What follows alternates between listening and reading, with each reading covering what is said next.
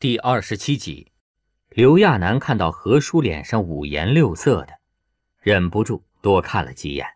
很快，何叔被他看得低下了头，脸更是红红的，就跟害臊了一样。刘亚楠无奈地挠了挠头，坐了下来。屋子里这么多的人，几乎在他进去的瞬间，那些人的目光都集中在他身上了。他以前总纳闷儿。为什么有些人在关键的场合就会犯错？现在他才明白，人到紧张的时候就是会错误频发。至少在这么严肃的场合，他紧张的连话都不会说了。穿着制服的妙艳波一看到他，体贴的半俯下身，那种殷勤的表情让他觉得后背直冒汗。所有人里面，只有羌然没在看他，甚至是刻意避开他似的。在他靠近的瞬间，羌然还不自然地挪了一下身体，把身体向另外一边侧了侧。明明那晚两人那么亲密，刘亚楠心里别别扭扭的。幸好这些人都是有正事要做，压根儿没给他胡思乱想的机会。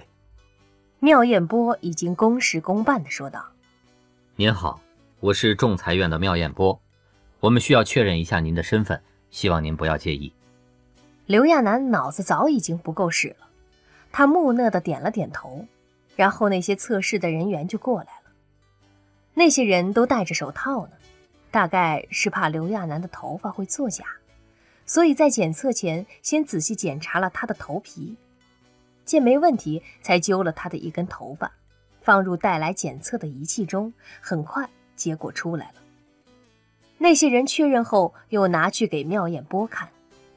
刘亚楠就看见妙艳波在看到那些数值的时候，整个人表情都变了。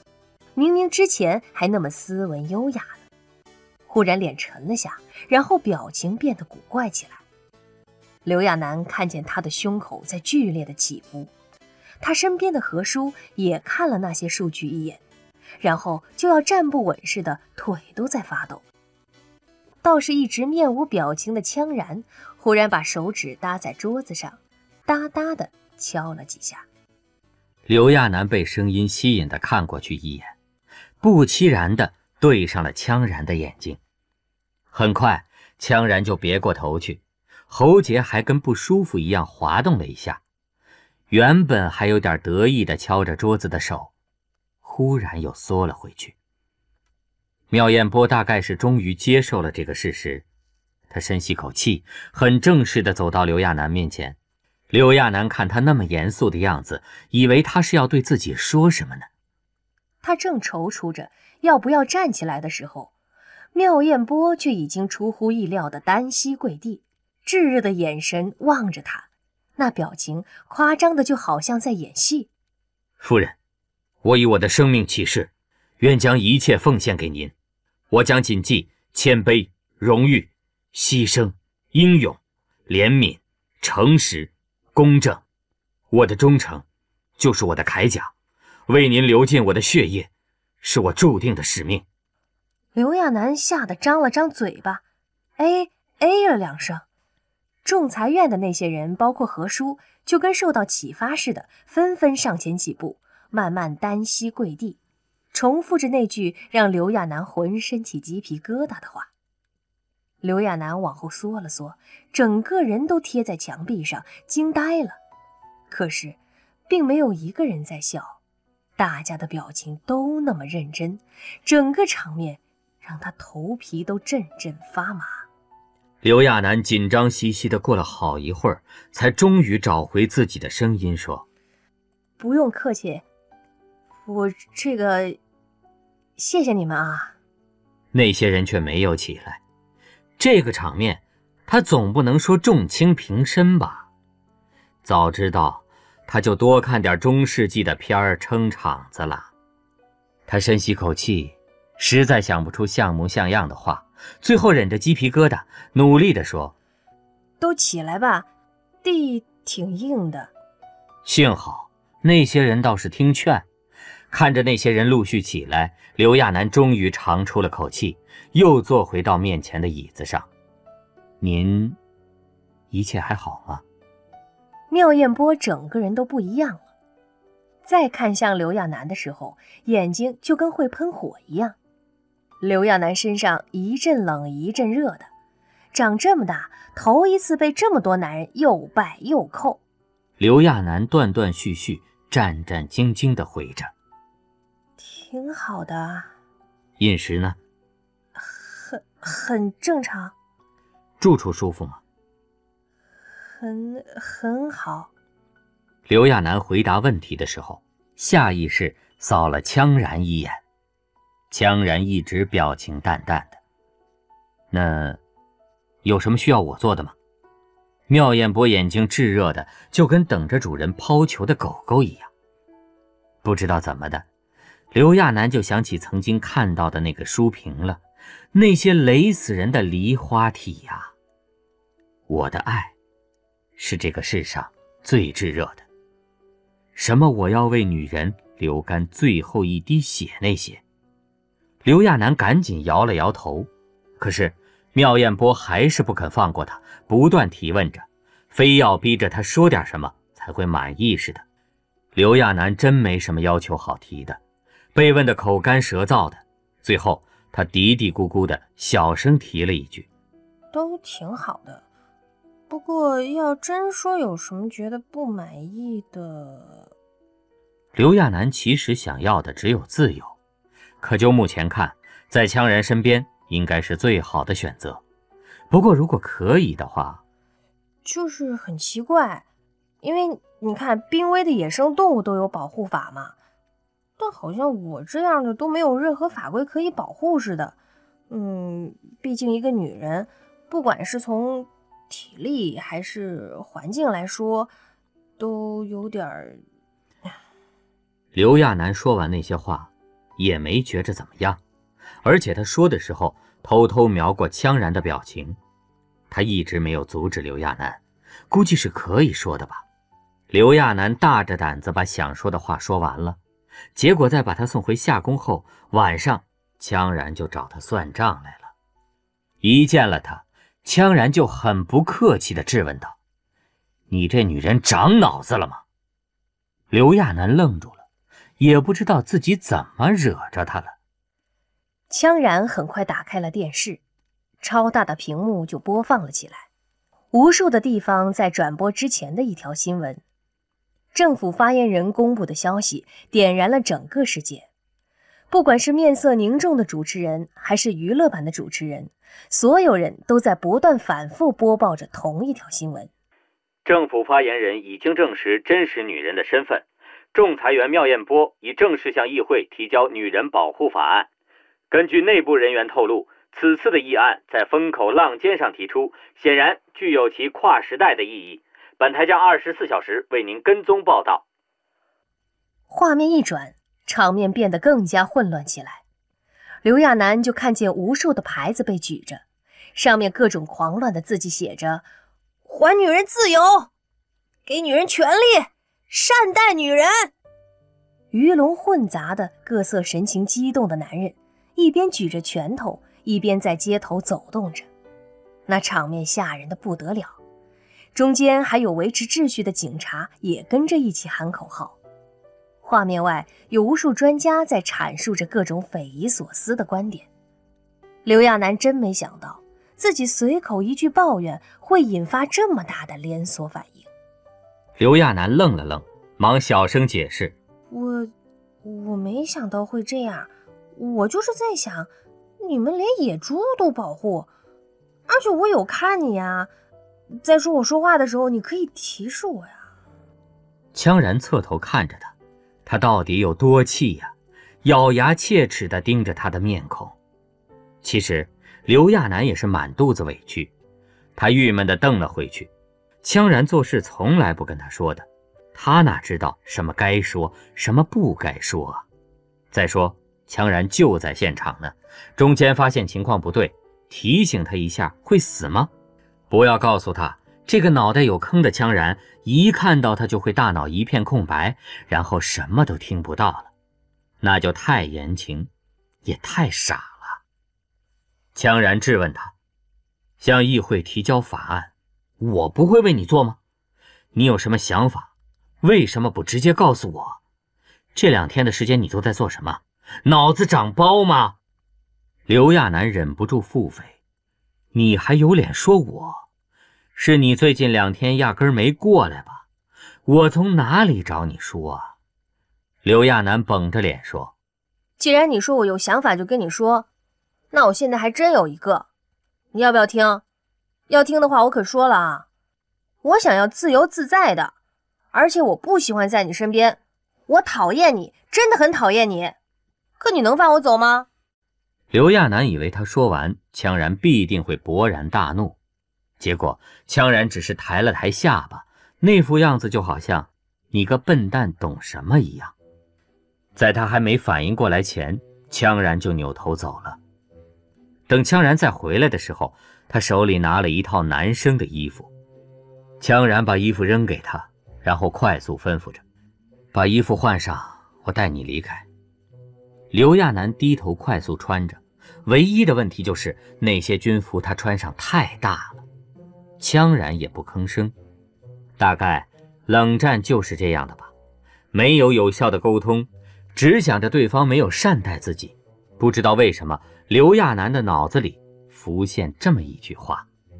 不过很快他就觉得这压根儿不是什么沟通不良的问题，羌然从来不把他当回事的，他对羌然来说。还不如一条狗呢。至少，当羌然以为他可以替代什么小虫的时候，还会对他温情一些。他也不知道羌然要干什么，他不认为羌然真的会让他离开。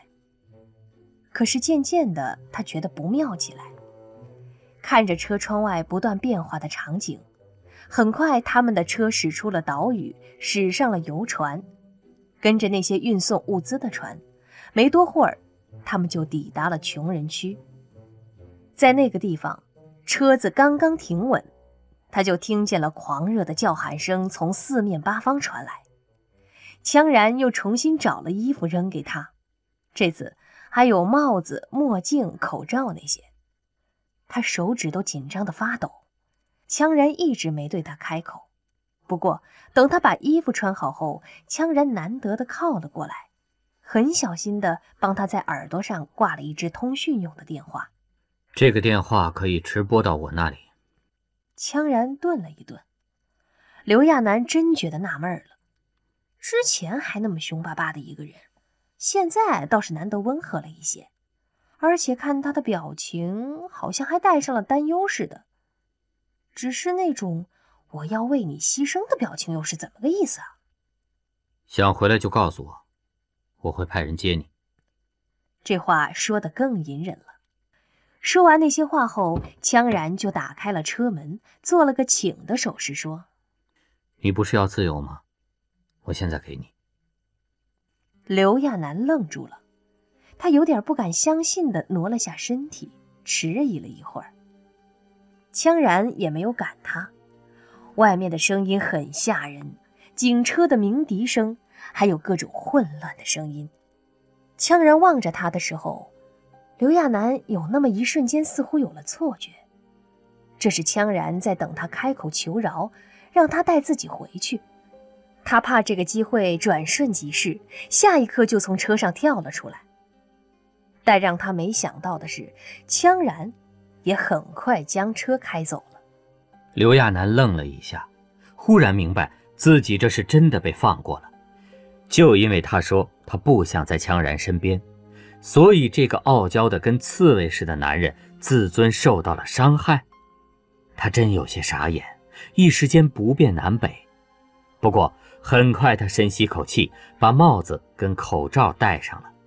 幸好那些游行的人也有不少戴着口罩的，他这副样子倒是还能混过去，就是人太多了。他才走了几步，就被身边的人潮挤到了中间。但后来，他被那些人挤到了路边。这还不算什么，刘亚楠对自己说着：“他刚到这个世界的时候，谁都没靠，不也一路活过来了？之所以现在越混越惨，还不是遇到了那个满脑袋都是坑的羌然？”他左右看了看，想起自己的小店，他知道那里有些危险，不过一时间。也不知道要去哪里，不如先去小店看看。只远远的看一眼也好。不管怎么说，那个地方，他付出过太多的心血。他在人群中艰难的穿行，跟那些打了鸡血的男人比，他太瘦弱了。幸好养育院的孩子也出来凑热闹，混在人群中不断喊着“给我媳妇儿，我要老婆”这样的口号。为了掩饰，他还跟着喊了两句“善待女人，资源共享”等乱七八糟的东西。他就纳闷了。资源共享跟善待女人可以是一条线上的吗？刘亚楠把枪然给他的帽子用力的按了按，努力向自己的小店走去。不过，要到达小店前，他得先穿过穷人区。这个地方的治安比他想象的还要可怕。以前还算繁华的街道，此时就跟地震现场一样，到处是被砸破的橱窗，还有一些房间。在冒着黑烟，不断有斗殴发生。刘亚楠走了一段路后，就被眼前的场景吓得腿直哆嗦。他努力镇定着自己，努力绕开那些暴力分子，甚至不敢想自己被那些人发现后会被怎么样。刘亚楠深呼吸着，就在他通过十字路口的时候，对面的超大屏幕上正在播报一组最新消息。表情严肃的主持人快速播报着：“事态越发严重起来，在穷人区第三区有部分示威游行者同警方发生了冲突。”然后画面一转，五妹他们被担架抬着，记者疯狂地追着他们拍摄。妈妈桑更是捂着脸哀求：“你们这些畜生，别拍了，别拍了！”可是那些记者依旧没有放过他们，不断有话外音插入。我台最新得到消息，醉女人里的工作人员受到不明身份的暴徒攻击。据警方公布的消息，其工作人员都被迫扒光了衣服检查，还有疑似是女人的店员被强行带走。他们是否遭受侵犯？本台将跟踪报道。刘亚楠不知道该说什么了。明明是很宽的马路，可就在这个时候，一大群人冲着他这个方向跑了过来，滚滚的人流不断涌来。他被挤得差点晕过去，他挣扎着混在人群中，那些人更是群情激愤地喊着：“给我们女人，给我们女人！”刘亚楠都不知道他是怎么挤出那些人群的。等他出来后，发现鞋都被挤掉了一只。他赶紧找了块平地坐下，想着休息休息，结果刚坐稳，就有一群混混似的人围了过去，语气不善地问他。你坐哪儿呢？刘亚楠吓坏了，赶紧低头看，就见自己坐的地方没什么呀，就是普通的平地。刚才坐下的时候，怕地太脏，他还捡了一张海报垫了垫。难道是这张海报的问题？他赶紧站了起来，就听那些人很不满地骂着他：“你敢做女神现象，快对女神道歉！”刘亚楠这个纳闷儿。不明白怎么好好的海报成女神了？这是女神邪教的？他手腕一翻，很快就看到那女神的真容了，瞬间觉得无语。那海报上不是别人，正是他的超大头像。这海报应该是从电视上截的图。这个，但情势所迫。刘亚楠又不能不对着自己的画像道歉，他只好对着海报上的自己道歉道：“哎，不好意思啊，做到你了，女神。诚恳点儿。”哦，刘亚楠被那些人吓得一激灵，忙把口罩拉高些。他现在就怕这些人一时兴起让他摘了口罩。幸好他们没这么做。他赶紧低着头，诚恳地说：“原谅我吧，女神，我不该用屁股坐您。您那么的伟大，我我还亵渎您，拿屁股坐您，我有罪，请宽恕我吧。”他这么诚恳的道歉，那些混混倒是终于满意了。